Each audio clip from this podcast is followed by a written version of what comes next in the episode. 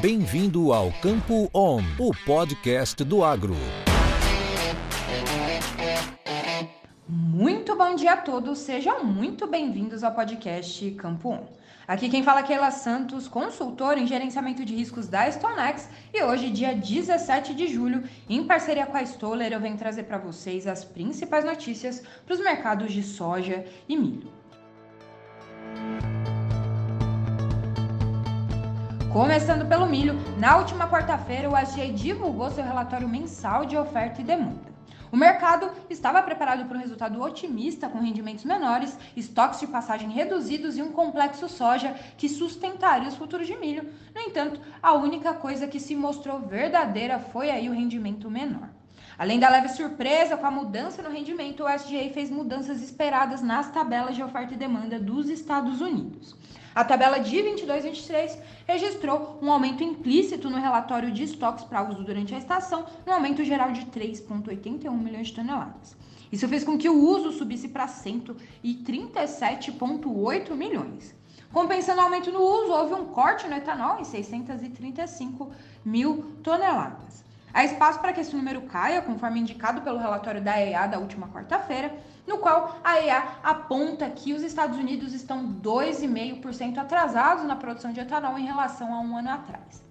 Já as tabelas mundiais de oferta e demanda divulgadas pelo departamento foram repletas de pequenos ajustes para corrigir antigos desequilíbrios. A safra de milho de 22-23 da Argentina foi cortada novamente em 1 milhão de toneladas, enquanto a do Brasil aumentou em 1 milhão.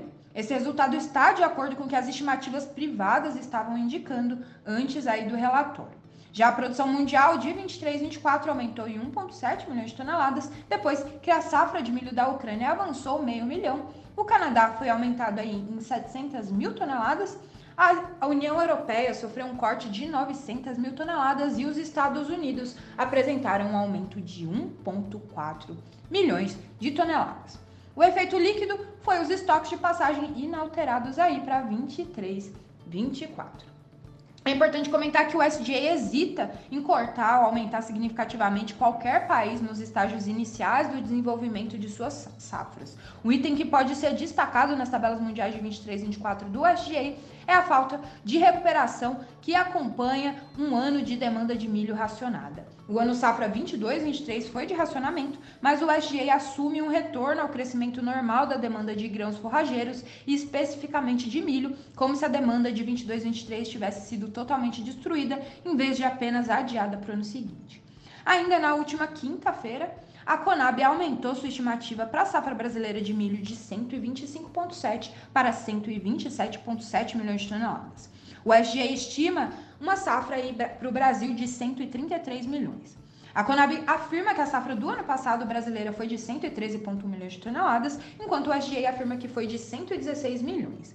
A pergunta que fica então é se o SGA diminuirá sua estimativa ou se a Conab aumentará a sua nas próximas atualizações. Se a gente usar o SGA como base, a Conab aumentaria o seu número para 129,5 milhões de toneladas antes ainda do final do verão.